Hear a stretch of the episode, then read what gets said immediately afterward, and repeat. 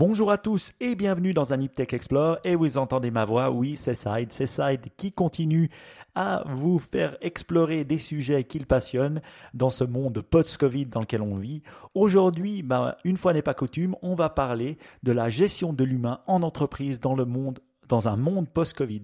Et c'est euh, un sujet qui paraît complexe, mais euh, qui est un sujet que j'adore, qui sont les ressources humaines, et de savoir un peu comment on gère l'humain et comment on gère l'humain en entreprise euh, dans ce monde nouveau, dans ces, avec ces nouvelles règles qui rentrent en ligne de, de, de, compte dans un monde dans lequel on vit.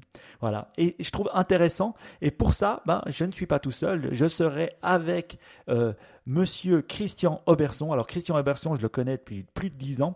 Euh, c'est un, une personne qui a d'abord travaillé dans pas mal de grandes entreprises euh, au niveau RH et qui maintenant est consultant RH et qui euh, est coach aussi pour les entreprises dans le domaine de des RH. ben voilà, il nous aide et il m'a aidé et continue à m'aider depuis longtemps à travers ses discussions et ses insights. Donc je pense que c'est vraiment la meilleure personne pour nous parler de ce sujet-là. Vous allez voir, vraiment, on a essayer de poser des questions, poser des problématiques, en discuter, euh, et puis voilà, avoir des opinions. Et c'est ça que j'aime avec Christian, c'est qu'il a des opinions, et ça, j'en suis très content. Si vous voulez plus d'infos sur lui, c'est tout simple, vous allez sur euh, RH Conseil, RH, euh, voilà, conseil sans s.ch, et vous trouverez plein d'informations sur Christian Auberson. En tout cas, maintenant, je vous dis, on y va et on écoute. Bonjour à tous. Et oui, euh, je ne suis pas tout seul ce soir, comme vous l'avez entendu. Je suis avec mon très cher ami Christian Auberson. Bonjour Christian. Bonjour Mike. Eh ben, je suis très content euh, de t'avoir ce soir. Euh, ben voilà, le but c'est de parler de la gestion de l'humain en entreprise dans un monde post-Covid. Et franchement, c'est une question qui nous gratte tous la tête et à laquelle on est tous confrontés. Euh, je suis très content d'en parler avec toi parce que ben, dans l'introduction, les gens ont entendu qui tu étais et ce que tu faisais. Mais pour mhm. moi, c'est vraiment une question qui est sur toutes les langues en ce moment. Euh, bah voilà, en entreprise, on est là, on, se demande comment faire dans ce monde post-Covid, comment agir en tant qu'humain soi-même en entreprise, et puis comment mmh. l'entreprise devrait réagir avec nous. Donc, euh, pour moi, tu étais, tu étais vraiment la meilleure des personnes avec lesquelles euh, parler de ce sujet passionnant. Voilà. Je, te, je te remercie et c'est clair que les ressources humaines et l'humain en particulier, en général, ça me passionne. Ça, c'est vrai. Et euh, peut-être une, question euh, pour commencer euh, notre discussion, c'est mm-hmm. toi, ben voilà, tu parles à beaucoup de gens, tu parles à beaucoup d'entreprises ou mm-hmm. même d'humains. quels sont les challenges que tu vois les humains ou les entreprises rencontrer dans ce monde qui est, on va l'appeler ce monde post-Covid? Mm. il y, en a, il y en a énormément et c'est clair que le Covid a rajouté encore une couche de complexité sur un monde qui était déjà très très compliqué. Et, il y a beaucoup de choses. Il y a, il y a les nouvelles générations, il y a la guerre des talents, il y a trouver des bonnes personnes, il y a euh, comment fidéliser les collaborateurs, comment s'assurer de la loyauté, comment protéger la santé. On l'a vu euh, avec le mhm. Covid et où, sont les limites de l'intervention de l'entreprise par rapport à par rapport à la sphère privée. Enfin, en ce moment, il y a plein de questions qui ne sont pas forcément totalement nouvelles, mais qui ont une, une, une acuité encore plus grande que dans le passé. Oui, ouais, c'est vrai que quand on entend euh, déjà en entreprise, c'est pas facile. Il y a toutes ces choses à manager, et c'est vrai mm. que la question de la sécurité versus la performance de l'entreprise, c'est vraiment une question que je semble assez cruciale euh, dans ce monde post-Covid. C'est-à-dire, oui, on veut protéger les collaborateurs de l'insécurité du, Covid, tout en aussi les protégeant du chômage pour pas faire faillite en, tant qu'entreprise. Donc, où est-ce que tu vois euh, le curseur à mettre, ou où est-ce que tu vois les challenges dans ces deux, deux perceptions? Bah, tu vois, la, sécurité, c'est un éternel problème euh, dans notre société. On a bien vu avec le Covid, euh, parce que la sécurité, elle, peut être, évidemment, elle est nécessaire. On a tous envie de vivre en sécurité, mais elle est aussi extrêmement paralysante. Et parfois, elle fait perdre un peu le focus. Et ce que j'ai trouvé intéressant dans le Covid, euh, dans la, période du Covid, c'est qu'on a beaucoup parlé de sécurité, on a beaucoup parlé de santé, mais il y, a, y a un sujet dont on a quasiment plus parlé pendant des mois, c'est les clients. Hmm. Euh, et, pourquoi? Parce que tout le monde s'est centré un petit peu sur sa sécurité, sur son, sur son ventre, sur ses, euh, ses réalités. On a, on a, mis en place des mesures, on a mis les gens à la maison, on a mis euh, les gens à RHT, on a parlé de sécurité financière. Et puis, les entreprises, elles ont commencé un petit peu moins à parler de clients, alors que c'est justement dans ces moments-là qu'il faut le faire. Et c'est vrai que la, la, sécurité, elle est importante, mais elle ne doit pas empêcher les entreprises de continuer à faire ce qu'elles doivent faire. Et dans un monde aussi incertain que celui qu'on est en train de vivre et pour le moment qu'on va vivre, euh, ça sera très important de mettre le curseur au bon endroit, c'est-à-dire de ne pas se mettre à risque financièrement, évidemment. Mais de l'autre côté, il faudra continuer à investir sur les gens, continuer à investir sur l'innovation pour ne pas rester paralysé trop longtemps. Et, ce que je vois, parce que tu fais référence aux entreprises avec lesquelles je travaille, c'est qu'il y a vraiment des attitudes très différentes. Il y a des entreprises qui sont encore un peu paralysées et qui attendent de voir ce qui va se passer en septembre, ce qui va se passer en 2021. Mhm. Euh, donc on n'engage plus, on a bloqué les projets. D'autres qui sont plutôt en train de se dire, bah, tiens, euh, il y a peut-être une opportunité, ça vaut la peine, c'est le moment d'aller chercher. Il y a beaucoup de collaborateurs aujourd'hui sur le marché parce qu'ils perdent leur job ou qui sont en train de réfléchir à changer. C'est peut-être le moment d'aller chercher des talents. Et puis c'est surtout le moment d'avoir des idées, des innovations. Euh, et puis il y a des sociétés, bah, comme par exemple Eurastar, qui ne se gênent pas de continuer à innover dans ces moments-là et c'est très important. Merci beaucoup, c'est gentil de le dire. non, c'est vrai que, euh, parce que les auditeurs ne savent pas euh, tous, mais oui, je travaille pour l'Eurastar. voilà, vous avez qu'à aller euh, taper sur L-A-U-R-A-S-T-A-R et vous verrez pour, pour, quelle entreprise je travaille. Non, je trouve très intéressant parce que c'est vrai qu'en tant que responsable, souvent, bah, il faut mettre la sécurité de ses collaborateurs en premier et en parler et dire que voilà, on fait tout pour. Mais en même temps, la sécurité de ses employés, c'est vrai que c'est aussi euh, ben, la sécurité de l'emploi d'une certaine manière. Et toi, qu'est-ce que tu entends du côté euh, hors entreprise, mais collaborateur? Est-ce que tu crois que le collaborateur s'en rend compte ou que c'est quoi que ce que tu entends du côté collaborateur? Est-ce qu'il a plutôt le curseur sur sa sécurité personnelle ou plutôt aussi sur sa sécurité de l'emploi? Alors, tout le monde n'est pas pareil par rapport à ça. Et, c'est vrai qu'il y a quand même deux. ce qui est intéressant, c'est qu'il y a deux. Je pense qu'il y a deux grosses positions par rapport à ça. Il y a des gens qui ont, une vision peut-être plus économique et entrepreneuriale, qui voient la sécurité de l'emploi, ou alors ils ont vécu une période de chômage, ou ils ont vécu quelques, quelques accidents dans leur, dans leur vie professionnelle, et puis qui disent euh, ben, pour être en bonne santé, il faut avoir un emploi, il faut avoir une sécurité financière, et euh, deux ans de chômage ou euh, de se retrouver au social, c'est pas le meilleur moyen d'être en santé. Donc, ils sont plus enclins à dire bah, moi, j'aimerais que l'entreprise elle me garantisse plutôt un job que le fait que je ne vais pas tomber malade en allant mhm. travailler. Et puis, il y a des personnes qui ont peut-être une, sécurité de l'emploi un peu plus forte. Euh, bah, les gens qui travaillent à l'État, on a vu les débats qu'il y avait au niveau des États à Genève et mhm. vous en particulier sur la reprise de l'école, les professeurs. Il y a des services de l'État qui sont toujours en télétravail d'ailleurs maintenant, complètement. Et puis les gens là, ils sont plutôt en train de se dire, mais bon, comme mon, emploi est garanti, ou en tout cas j'ai l'impression qu'il l'est, parce que parfois ça peut être à tort, bah, j'aimerais vraiment euh, qu'on ait dans la sécurité de, la santé. Mais là, il y a une déviation qui est quand même très très euh, embêtante en ce moment dans, dans, ce discours-là et cette discussion-là, c'est que à force de mettre la responsabilité sur l'employeur, on est en train de faire un glissement qui, est un peu dommageable parce qu'en fait, la sécurité de la santé, on peut dire la même chose d'ailleurs pour ça de l'emploi, mais surtout de la santé, c'est une co-responsabilité. Et l'employé, il est aussi responsable que l'employeur de garantir la sécurité. Si moi, je suis malade et que je décide d'aller travailler quand même mhm. et que j'embrasse tous mes collègues, je porte aussi une part de responsabilité. Si je rentre d'un endroit dans le monde dans lequel il y a une épidémie, c'est aussi ma responsabilité de protéger mes collègues. Ce n'est pas juste l'employeur qui est responsable de ça, qui doit prendre des décisions tout seul. Et, là, ces derniers temps, j'ai entendu peu de choses sur cette co-responsabilité. Et puis, il y a un discours un peu culpabilisant en ce moment, euh, qui a commencé d'ailleurs avant le Covid, sur la gestion de la santé en entreprise. Il y a beaucoup de grands théoriciens maintenant qui disent que le travail, en fait, rend malade euh, mm. et que c'est presque un toxique.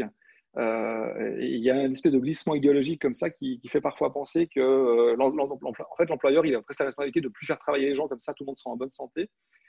c'est évidemment pas ça. Donc moi, je pense qu'il ne faut pas oublier cette co-responsabilité. Et puis comment, moi, comme individu, je suis porteur de ma responsabilité de ma santé, de manger sainement, de faire du sport, euh, de mhm. dormir correctement, de, savoir aussi m'arrêter de travailler parfois. C'est ma responsabilité. Et puis de, faire attention à celle de mes collègues, c'est aussi une partie de ma responsabilité. Mhm. et je trouve très intéressant euh, qu'on voie cette co-responsabilité. Et moi, je trouve vraiment que quand je vois aussi euh, les collaborateurs, tout ça, les gens avec qui je travaille, je vois très bien que les 99%, c'est zéro problème. Je veux dire, mhm. et que des fois, on fixe les règles pour les 1%. Et puis, euh, parce qu'on se doit aussi de fixer les règles, mais pas parce que les gens les, les, dérogent, la majorité les respecte et veulent faire le mhm. mieux, mais c'est vrai qu'on fixe des règles ou des exceptions pour 1%. Euh, toi, tu, toi, tu donnes quoi comme conseil euh, à, tes, à, tes, entreprises que tu, que tu coaches euh, sur ce, ce monde post-Covid RH Est-ce que tu donnes des. Quels tips tu leur donnes à, mettre en place ou à, ou à faire pour arriver à gérer cette, cette, mmh. ouais, ce retour au travail des fois conflictuel Alors, moi, le conseil que je leur donne, c'est de, c'est, de, tout cas, se remettre en logique d'être. C'est l'entreprise qui décide. Mhm. Euh, c'est l'entreprise qui décide qui revient, c'est l'entreprise qui décide dans quelles conditions, c'est l'entreprise qui, si elle met du télétravail en place, décide dans quelles conditions on le fait. Pourquoi ça? C'est pas parce que je suis un, je suis un ultra-libéral qui pense que la, la participation et on ne doit pas consulter les gens, mais on ne peut pas se retrouver dans une entreprise avec des personnes qui décident quand elles viennent et quand elles ne viennent pas, comment elles font leurs horaires, quelles contributions elles vont faire ou pas. Et, et pas seulement par rapport à l'entreprise comme organisme, mais par rapport aux clients évidemment, mhm. parce que le client, quand il a besoin de quelque chose, il faut que les gens soient là pour répondre. Et puis si on ne sait plus que ce que font les gens, ça ne va pas. Mais aussi par rapport aux collègues. Et j'ai eu un ou deux exemples assez terribles euh, ces derniers temps d'entreprises dans lesquelles ben, les gens qui sont revenus, euh, ils font le travail de tout le monde. Euh, mhm. et, ça, c'est pas bien non plus. Et la responsabilité, là, elle est clairement chez l'entreprise de dire non, non, c'est pas comme ça que ça marche. C'est pas chacun qui choisit. Et, par exemple, le travail à distance, c'est pas le travail comme je veux. Hein, c'est pas le travail à la carte. C'est le travail à la maison mais il faut une organisation. Donc moi, le conseil que je donne toujours, c'est garder le contrôle. Et pour le garder, bah, ça veut dire qu'il faut créer les nouvelles règles du jeu. Euh, bah, le télétravail, il faut mettre en place un règlement du télétravail, il faut, il faut créer une culture du télétravail. Mais après, il y a un truc qui est encore plus important, mais qui est plus difficile, c'est qu'il faut aussi former maintenant les gens à mhm. travailler à distance, mhm. parce que l'utilisation des outils, euh, c'est pas c'est pas inné hein, chez tout le monde. Il y a beaucoup de gens qui l'utilisent très mal. Il suffit d'avoir fait quelques conférences Teams ou Zoom pour se rendre compte à quel point les gens l'utilisent mal. Il y a des gens qui, euh, qui tapotent sur leur clavier en même temps qu'ils mhm. parlent, qui bougent des papiers, ça fait du bruit, euh, qui s'en vont. Donc, ils disparaissent de l'écran. On ne sait pas s'ils sont encore là en train d'écouter ou ils sont, ils sont allés aux toilettes ou, ou s'ils sont allés faire autre chose. Et puis, après, il faut aussi former le management. Parce que gérer des collaborateurs qui ne sont mhm. pas là, ça veut dire quelque chose. Ça veut mhm. dire que euh, c'est pas je, débarque dans les bureaux puis je, le premier qui passe, je donne quelque chose. Ça veut dire que je dois anticiper, je dois mieux organiser le travail, je dois mieux le répartir aussi. Donc, c'est une autre façon de manager. Et ça, mhm. la formation du management, c'est souvent le parent faible, malheureusement, dans les organisations d'aujourd'hui. Puis, le dernier point, il faut aussi revoir l'organisation du travail. Il y, a, un élément très intéressant que j'ai vu ces derniers temps chez pas mal d'entreprises, c'est que le, télétravail a montré que certaines personnes étaient complètement isolées.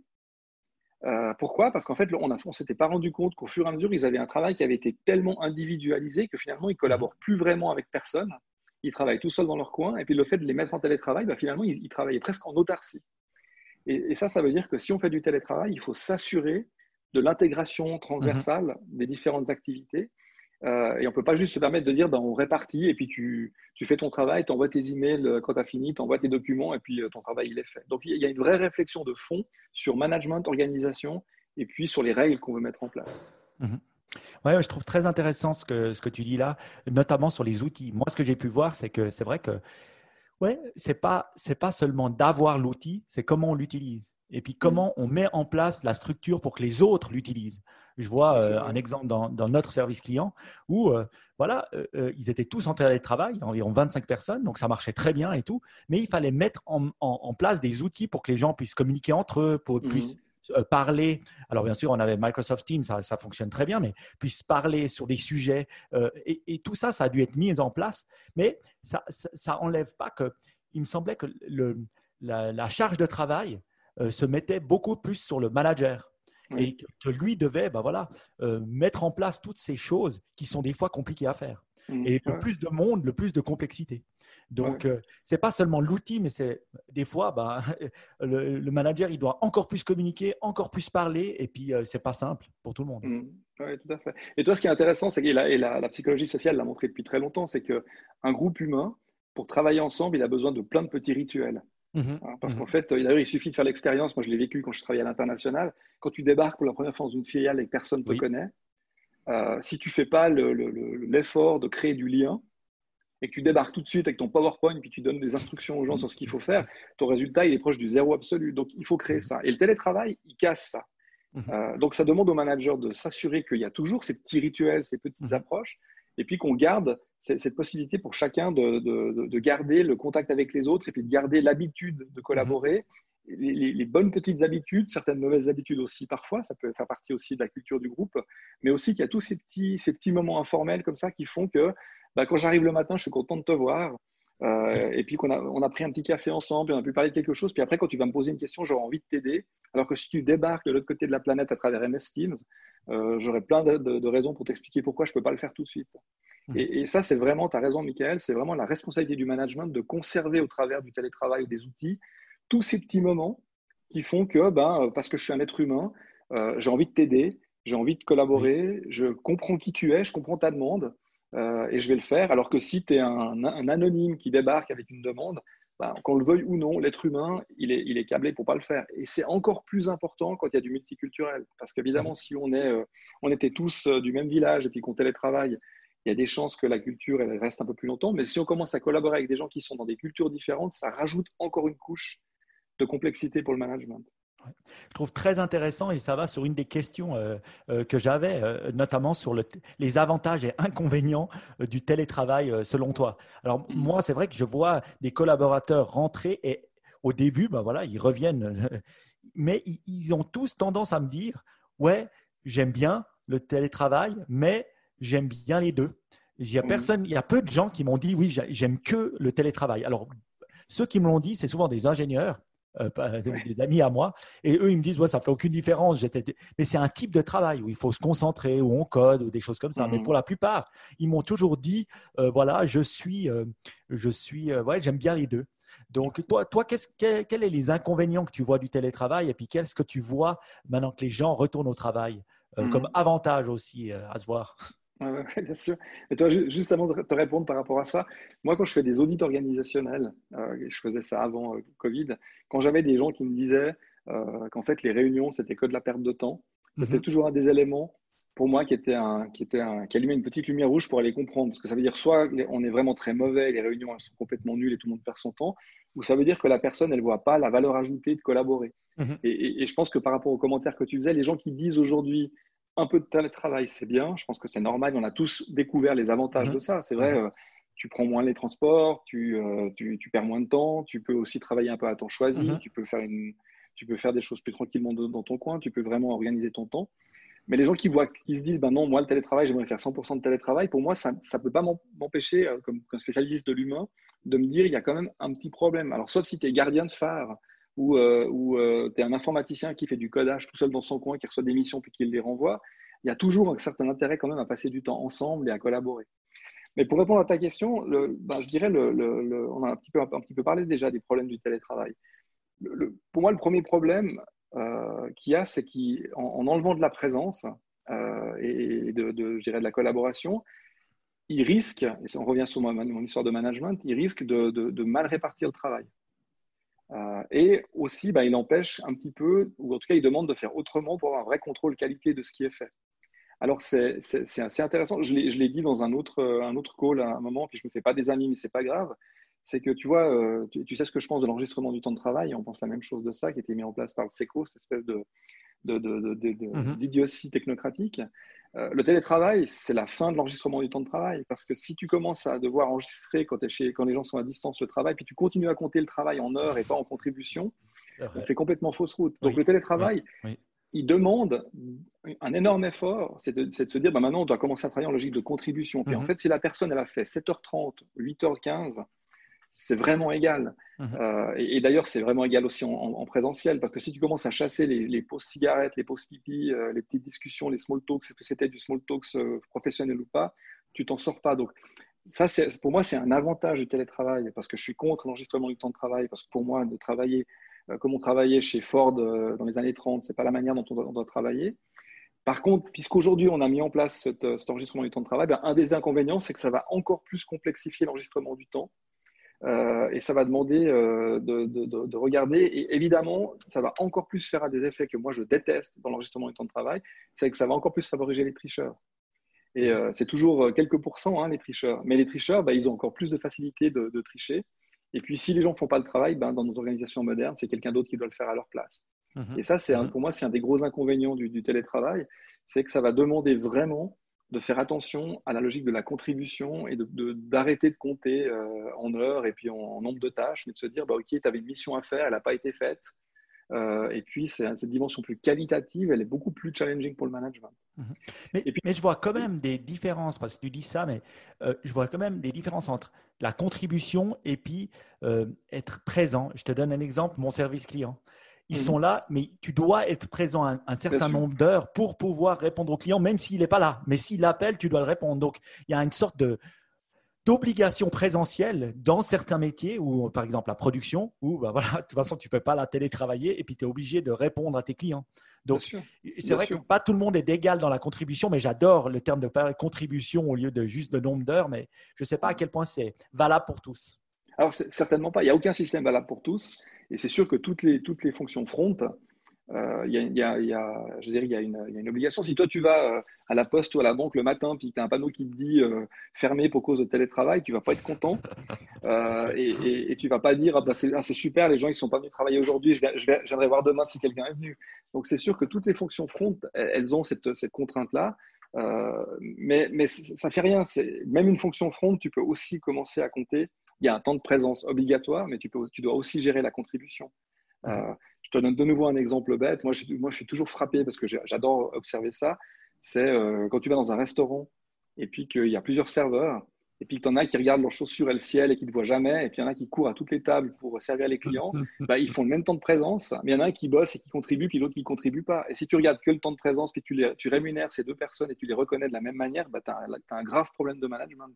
Mhm. Euh, ce, qui, arrive assez souvent. Donc, des, des, fonctions, c'est un mix évidemment entre la présence, parce qu'il n'y a pas le choix, puis euh, c'est ce que je disais au tout début, il ne faut pas oublier qu'il y a des clients hein, derrière. Euh, tu mhm. vois, quand, certaines administrations aujourd'hui sont encore en télétravail, euh, elles oublient qu'il y a des citoyens, des utilisateurs ou des clients, comme elles, les appellent un peu aujourd'hui.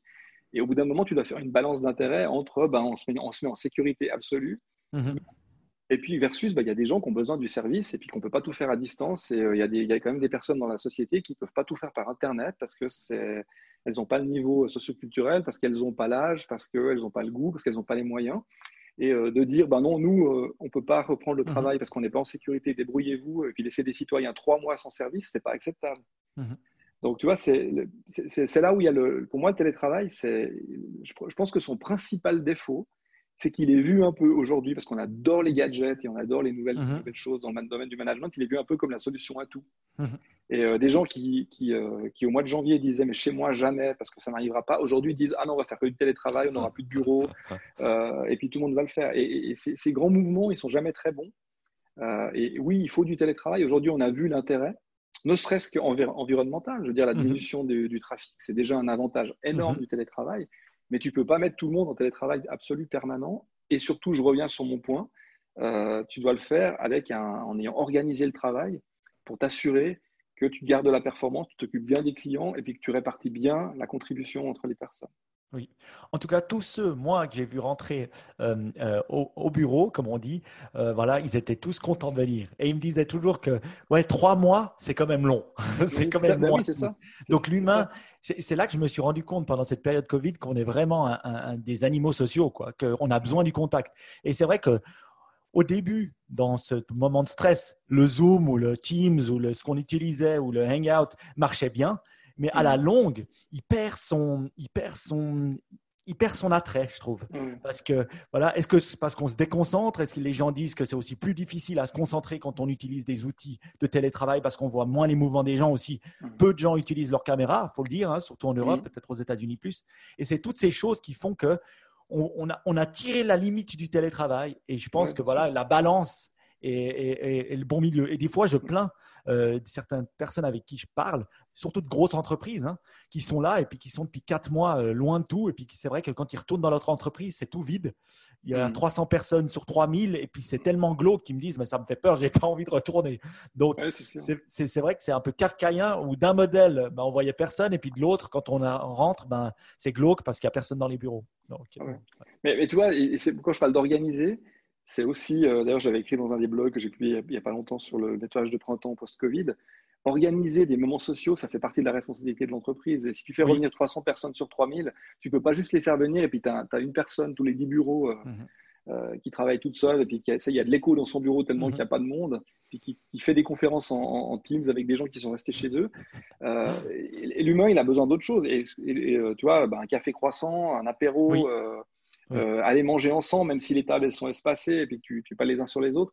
Tu dois créer ça. Et c'est la responsabilité de l'entreprise aussi, parce que ce que j'ai tout à l'heure sur tous ces petits rituels, tu vois, nous, on est, on est très peu de monde au bureau, on est trois sociétés à se partager le on est une petite dizaine de personnes.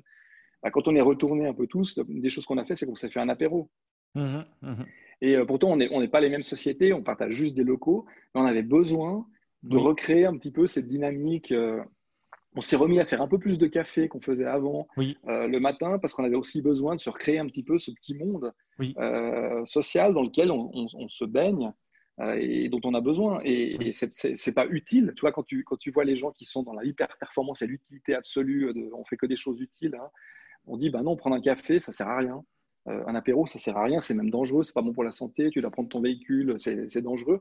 Mais, mais, bon Dieu, qu'est-ce que c'est utile pour, pour fluidifier, les, fluidifier les rapports Et d'ailleurs, je te, je te, parlais avant de, l'international, mais moi je me souviens quand, euh, quand je voyageais pas mal, il y avait, il y avait euh, dans la société dans laquelle je travaillais, il y avait vraiment une tradition, c'est que le premier soir où quelqu'un venait du siège ou d'une autre filiale, il était invité à manger, puis on allait manger ensemble avec mhm. les gens.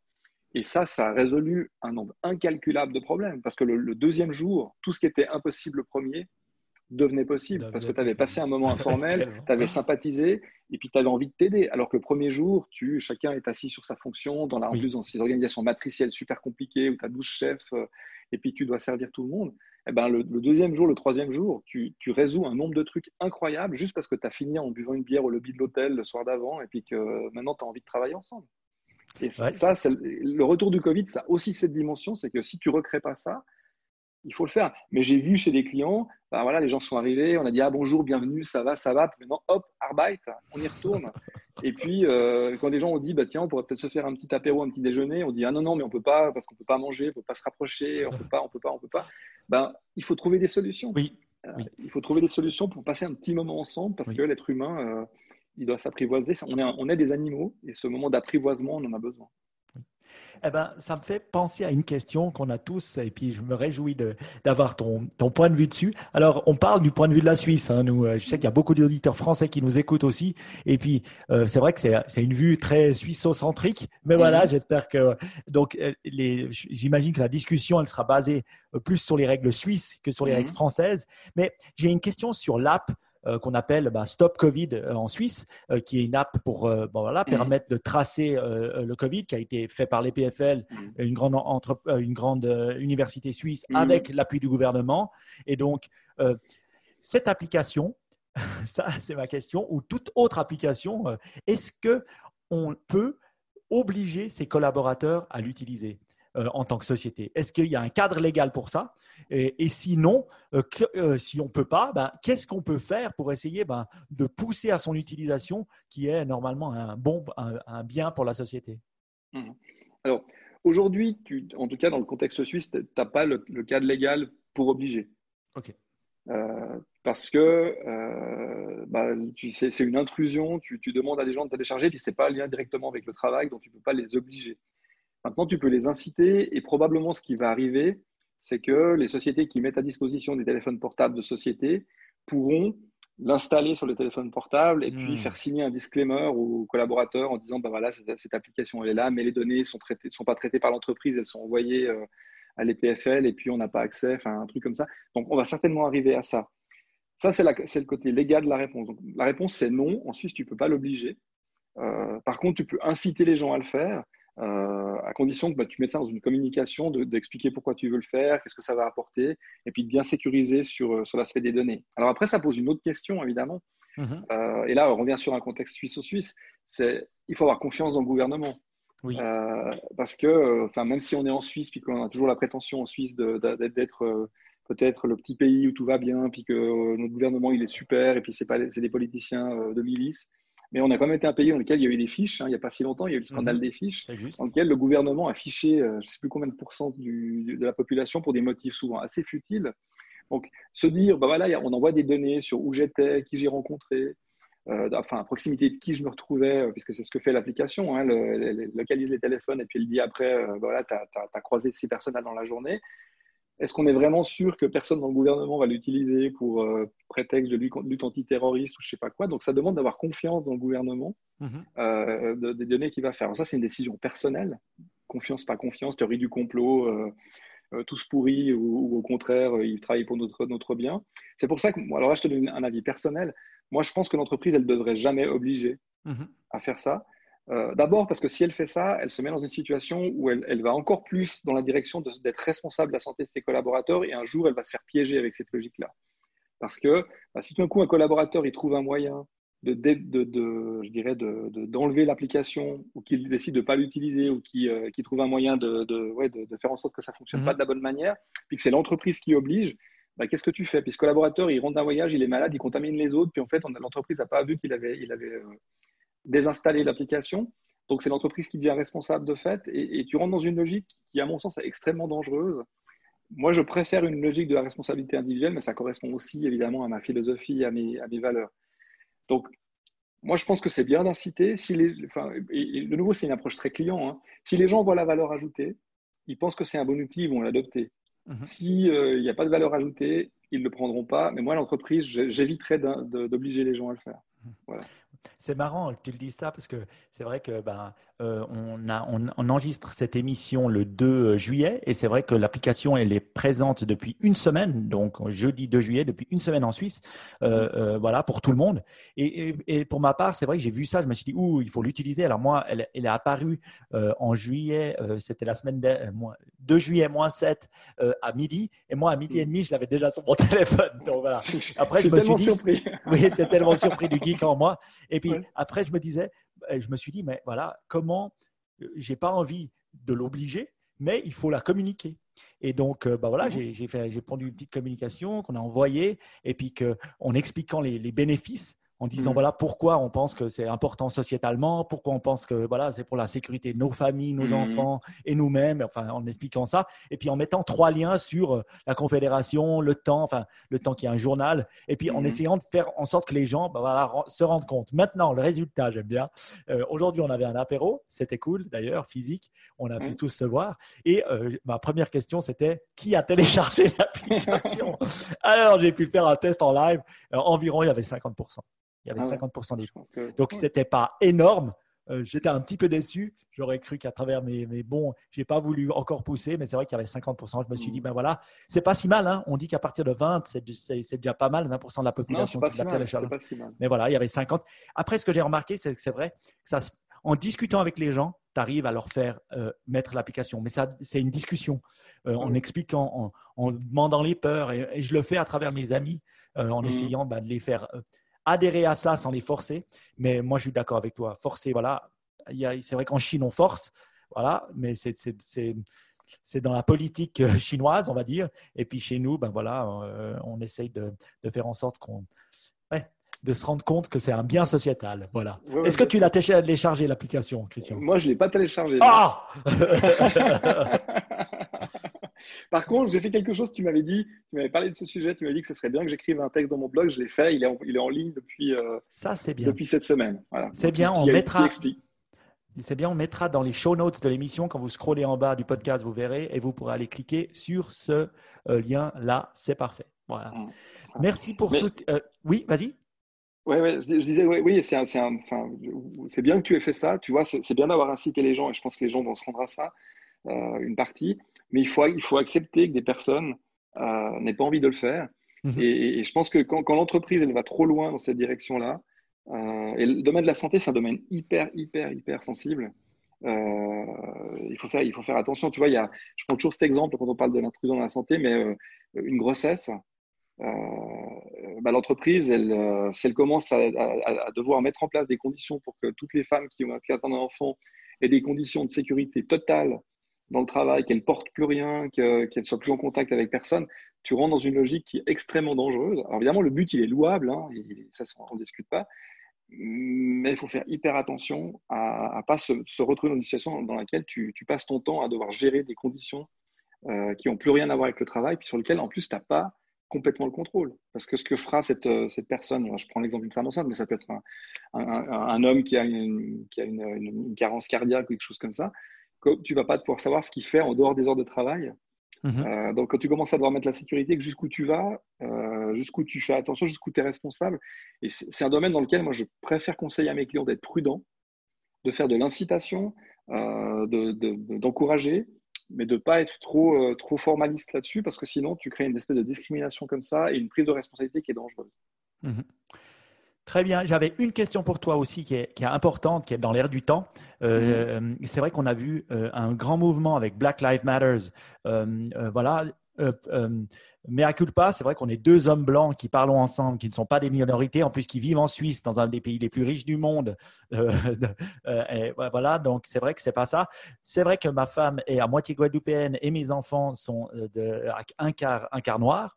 Donc c'est vrai que c'est un sujet qui me touche peut-être un peu plus qu'avant, de me dire, ben voilà, avec Black Lives Matter, avec le mouvement aussi MeToo, euh, où on voit que la femme n'a pas sa place, euh, la place qu'elle mérite en entreprise euh, pour le moment. Aussi, tout ce qui se passe avec, on ne dit plus les gens de couleur, mais les noirs et les minorités. Qu'est-ce que on peut faire en tant que dans les RH ou dans les entreprises pour vraiment faire changer les choses Parce que c'est vrai qu'il y a des gens qui disent oui, je donne 200 000 balles alors qu'ils font des milliards, c'est rien du tout. Des gens qui disent qu'ils font mais qui font rien du tout. Donc, selon toi, quelque chose concrète une entreprise peut mettre en place pour vraiment pouvoir hmm. accueillir plus de minorités en son sein et aussi qu'elle se sente à l'aise euh, à l'intérieur de son entreprise? Bon, c'est un, super vaste sujet hein, qui, est pas, qui est de nouveau pas nouveau. Alors là, malheureusement, bah, il y a des événements tragiques comme ce qui a déclenché tout ce mouvement Black Lives Matter euh, avec bah, des, des, violences policières et puis, euh, et puis, qui met en évidence des scissions énormes dans, dans la société en tout cas aux États-Unis, où tout est toujours plus, euh, plus caricatural et plus énorme, mhm. mais je pense que ça existe partout. Hein. il ne faut pas, faut pas se cacher, faut pas se cacher ça. La, la préférence pour l'intragroupe, comme le disent les psychologues sociaux, elle, elle, existe partout et on a forcément, on a, on a un biais hein, à favoriser des gens qui nous ressemblent au détriment de gens qui ne nous ressemblent pas. Euh, quels que soient les critères de ressemblance, que ce soit genre, race, couleur, religion, formation, niveau social, bah, malheureusement, c'est comme ça, l'humain est comme ça. Si tu veux, il y a, deux approches. Il y a une approche que, que moi, j'aime pas et que je trouve qui ne qui montre pas beaucoup de succès. C'est l'approche coercitive, c'est-à-dire c'est l'approche des quotas, mhm. euh, où on dit, ben voilà, dorénavant, euh, on aura 50% euh, de femmes dans les postes de management, on aura 15% de, 15 de, personnes de couleur ou des gens qui ne sont pas des natives, quel que soit l'endroit où on vit. Pourquoi je dis que ça marche pas bien? Parce que malheureusement, enfin, quand, tu, le, fais, tu le fais souvent pour la mauvaise raison. Et, tu passes ton temps en fait à, aller chercher des gens parce qu'ils ont le critère de minorité plutôt que le critère de compétence. Alors, j'ai cette discussion avec mon associé, hein, Sophie Dubuis, qui elle est une, une, femme euh, qui fait sa carrière et puis qui est assez revendicatrice sur ce côté-là. C'est pas une féministe au sens euh, euh, extrême, mais c'est quelqu'un qui a vraiment ça. Et elle qui me dit, mais bon, t'es gentil Christian avec ta théorie, mais sans les quotas, on n'avance pas. Et puis au bout d'un moment, il mhm. faut arrêter de faire des théories. il faut faire des quotas. Je, peux me rendre en partie à, cet argument-là. Moi, j'ai une approche qui est de nouveau une approche plus peut-être plus humaine et plus ressources humaines dans, dans la logique, puisque c'est mon métier de base. C'est que je pense que si on veut, si on veut euh, ben, intégrer toutes ces minorités, en tout cas toutes ces différences, plutôt, je préfère le, terme, eh ben, il faut aller voir quelle est la valeur ajoutée euh, de ça. Et puis de se dire, euh, en fait, c'est le processus de recrutement qu'il faut changer. il y, a un élément qui est très important et que moi j'essaye de faire souvent quand je fais du recrutement et que j'essaie déjà de faire quand j'étais en entreprise, c'est d'arrêter de recruter des compétences et d'aller recruter des personnalités. et qu'est-ce que je veux dire par là? Ben, Simplement que quand tu, quand tu fais du recrutement de compétences, comme on le fait beaucoup aujourd'hui, hein, on veut mhm. un expert comptable, il faut qu'il ait fait ça, on, fait ce que moi j'appelle la guerre des clones. C'est-à-dire que quand quelqu'un est parti, tu veux le même. tu vas mhm. chercher la même personne parce qu'il faut qu'elle ait les mêmes compétences, pour qu'elle fasse les mêmes tâches. Et puis, dès que la personne, quand tu vois son parcours, elle a le moindre accident, il lui manque une demi-langue, il lui manque une année d'expérience, euh, elle a eu, elle a fait deux ans un tour du monde, etc., tu l'écartes. Donc, tous les CV un peu atypiques, on les écarte. Et ça, c'est un des éléments de la discrimination aujourd'hui aussi, parce qu'en fait, bah, évidemment, euh, souvent, bah, la personne euh, qui, qui, sort d'une minorité, quelle qu'elle soit, bah, une femme, elle a peut-être arrêté de travailler quelque temps pour s'occuper de ses enfants, ou elle a fait un parcours un peu différent que l'homme traditionnel. Euh, la personne qui, qui, a été une immigrée, elle a aussi un parcours différent. Et avec cette méthode de recrutement, ben, on augmente la discrimination. Moi, ce que je propose, c'est de se dire non, non, mais en fait, les compétences, ça s'apprend. Alors évidemment, on ne va pas recruter euh, quelqu'un qui a zéro compétence, hein, ce n'est pas ce que je dis. Mais plutôt que d'aller chercher puis de faire de la checklist de toutes les compétences, de toutes les avoir, on se dit, OK, ben voilà ce qu'on on a besoin au minimum que la personne sache faire. Puis après, ce qu'on va chercher, c'est des personnalités, c'est des gens qui nous amènent quelque chose de différent, euh, qui ont des tronches, qui ont des manières différentes de, de, de, de réfléchir. Et puis, euh, on les engage. Et puis après, ce qui leur manque en termes de compétences, on forme. Alors quand je dis ça, évidemment, on me regarde avec des grands yeux ronds souvent en me disant, mais mais tu es, une espèce d'utopiste, ça ne peut pas marcher.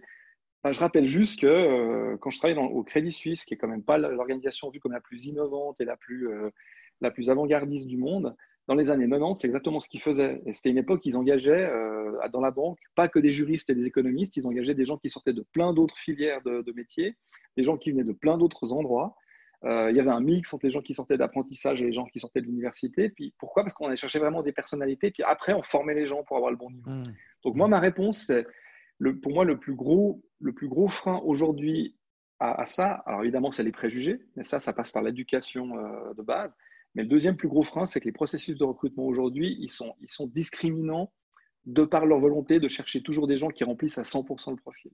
Mhm. Donc il faut sortir de ça et il faut se dire, bah, moi, j'ai rencontré quelqu'un, cette personne, elle a, elle a des choses qui m'intéressent et j'y vais.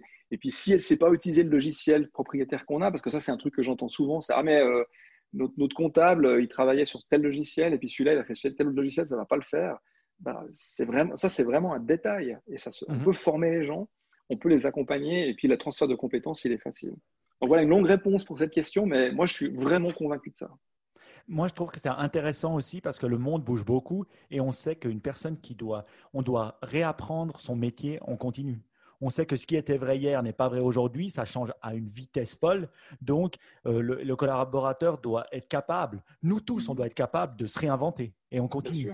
Donc, c'est vrai que si on cherche exactement la même chose, ben, on, a exactement le même profil.